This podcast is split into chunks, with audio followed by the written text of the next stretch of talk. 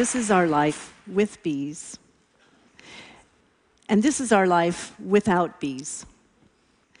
Bees are the most important pollinators of our fruits and vegetables and flowers and crops like alfalfa hay that feed our farm animals. More than one third of the world's crop production is dependent on bee pollination. But the ironic thing is that bees are not out there pollinating our food intentionally. They're out there because they need to eat. Bees get all of the protein they need in their diet from pollen and all of the carbohydrates they need from nectar. They're flower feeders. And as they move from flower to flower, basically on a shopping trip at the local floral mart, they end up providing this valuable pollination service. In parts of the world where there are no bees or where they plant varieties that are not attractive to bees, people are paid to do the business of pollination by hand. These people are moving pollen from flower to flower with a paintbrush. Now, this business of hand pollination is actually not that uncommon. Tomato growers often pollinate their tomato flowers with a handheld vibrator.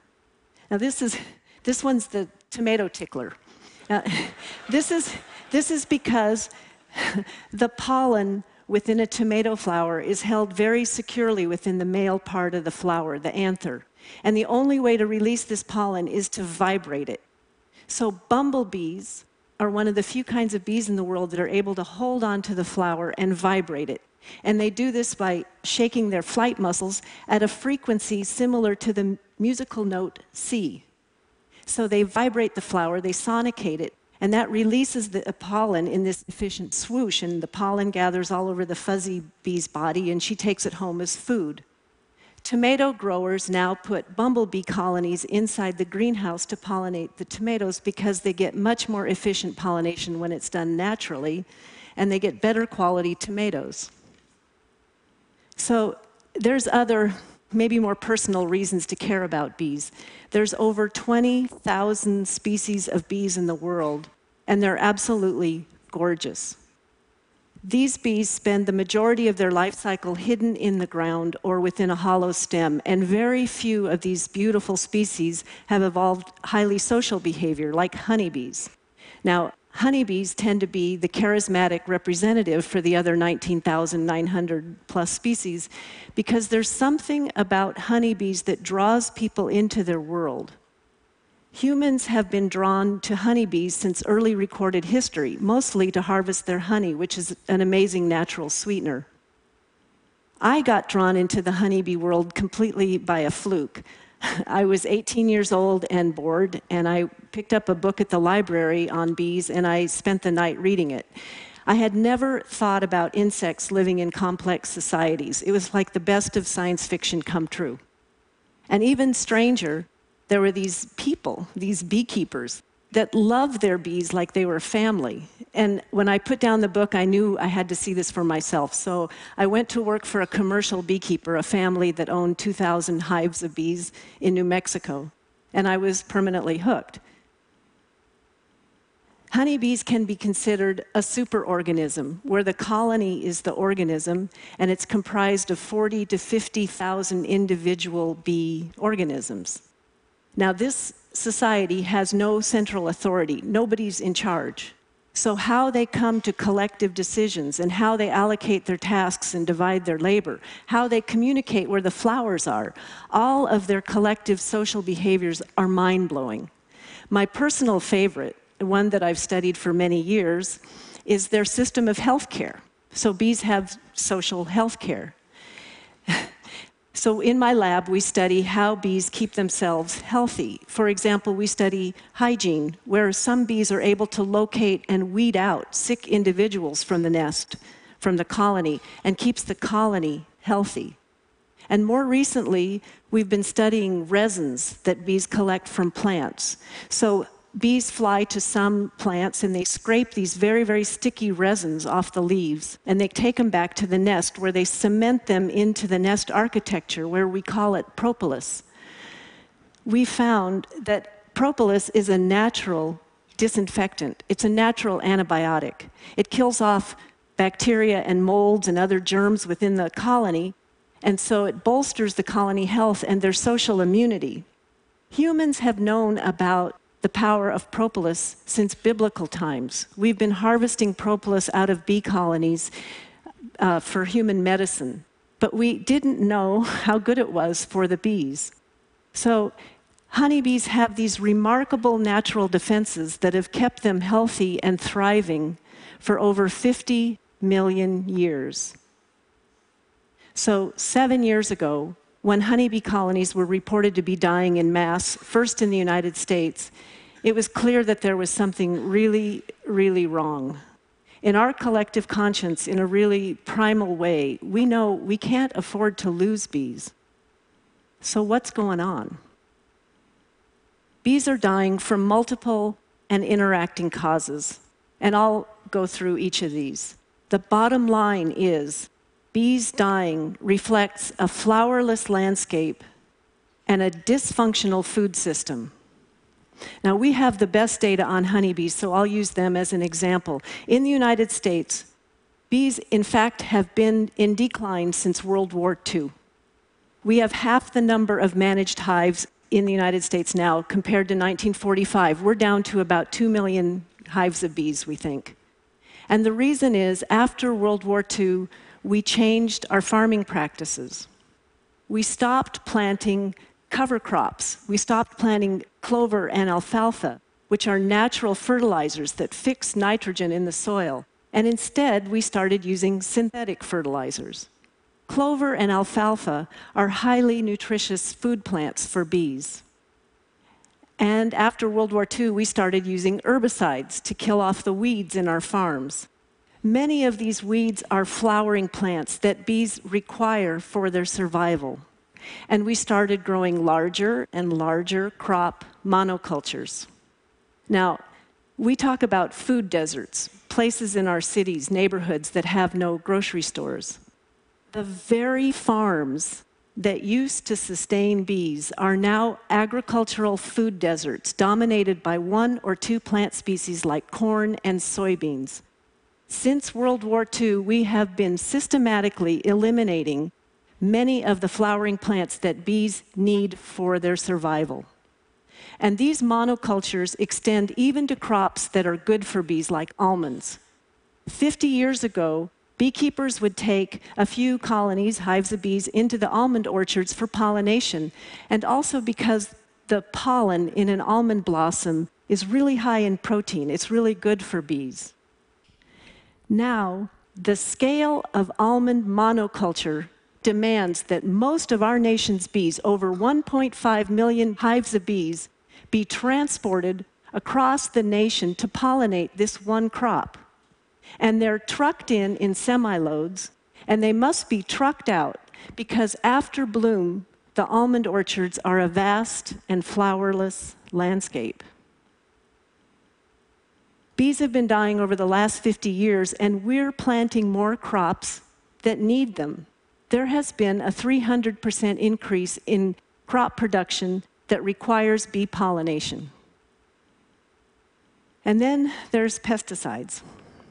After World War II, we started using pesticides on a large scale, and this became necessary because of the monocultures that put out a feast for crop pests. Recently, researchers from Penn State University have started looking at the pesticide residue in the loads of pollen that bees carry home as food.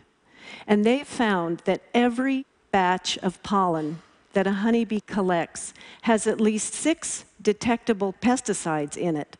And this includes every class of insecticides, herbicides, fungicides, and even an inert and unlabeled ingredients that are part of the pesticide formulation that can be more toxic than the active ingredient. This small bee is holding up a large mirror. How much is it going to take to contaminate humans? One of these class of insecticides, the neonicotinoids, is making headlines around the world right now. You've probably heard about it. This is a new class of insecticides. It moves through the plant so that a crop pest, a leaf eating insect, would take a bite of the plant and get a lethal dose and die. If one of these neonics, we call them, is applied in a high concentration, such as in this ground application, enough of the compound moves through the plant and gets into the pollen and the nectar, where a bee can consume, in this case, a high dose of this neurotoxin that makes the bee twitch and die. In most agricultural settings, on most of our farms, it's only the seed that's coated with the insecticide. And so a smaller concentration moves through the plant and gets into the pollen and nectar. And if a bee consumes this lower dose, either nothing happens or the bee becomes intoxicated and disoriented, and she may not find her way home. And on top of everything else, bees have their own set of diseases and parasites. Public enemy number one for bees is this thing. It's called Varroa destructor. It's aptly named. It's this big blood sucking parasite that compromises the bee's immune system and circulates viruses. Let me put this all together for you. I don't know what it feels like to a bee to have a big blood sucking parasite running around on it, and I don't know what it feels like to a bee to have a virus. But I do know what it feels like when I have a virus, the flu. And I know how difficult it is for me to get to the grocery store to get good nutrition. But what if I lived in a food desert? And what if I had to travel a long distance to get to the grocery store and I finally got my weak body out there and I consumed in my food enough of a pesticide, a neurotoxin, that I couldn't find my way home? And this is what we mean by multiple and interacting causes of death. And it's not just our honeybees. All of our beautiful wild species of bees are at risk, including those tomato pollinating bumblebees. These bees are providing backup for our honeybees. They're providing the pollination insurance alongside our honeybees. We need all of our bees. So, what are we going to do? What are we going to do about this big bee bummer that we've created? it turns out it's hopeful. It's hopeful. Every one of you out there can help bees in two very direct and easy ways. Plant bee friendly flowers and don't contaminate these flowers, this bee food, with pesticides. So go online and search for flowers that are native to your area and plant them. Plant them in a pot on your doorstep. Plant them in your front yard, in your lawns, in your boulevards. Campaign to have them planted in public gardens, community spaces, meadows. Set aside farmland. We need a beautiful diversity of flowers that blooms over the entire growing season from spring to fall. We need roadsides seeded in flowers for our bees, but also for migrating butterflies and birds and other wildlife. And we need to think carefully about putting back in cover crops to nourish our soil and nourish our bees. And we need to diversify our farms. We need to plant flowering crop borders and hedgerows to disrupt the agricultural food desert and begin to correct the dysfunctional food system that we've created. So maybe it seems like a really small countermeasure to a big, huge problem just go plant flowers. But when bees have access to good nutrition, we have access to good nutrition through their pollination services. And when bees have access to good nutrition, they're better able to engage their own natural defenses, their health care, that they've relied on for millions of years. So, the beauty of helping bees this way for me is that every one of us needs to behave a little bit more like a bee society, an insect society, where each of our individual actions can contribute to a grand solution, an emergent property that's much greater than the mere sum of our individual actions. So let the small act of planting flowers and keeping them free of pesticides be the driver of large scale change. On behalf of the bees, thank you. Thank you. Just a, a quick question. The, the, latest numbers on the, on the die off of bees, is there any sign of things bottoming out? What's your hope slash depression level on this? Yeah, a- at least in the United States, an average of 30% of all beehives are lost every winter.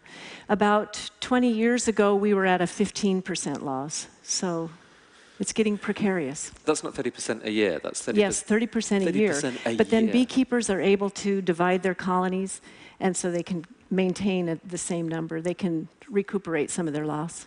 It, we're kind of at a tipping point. We can't really afford to lose that many more.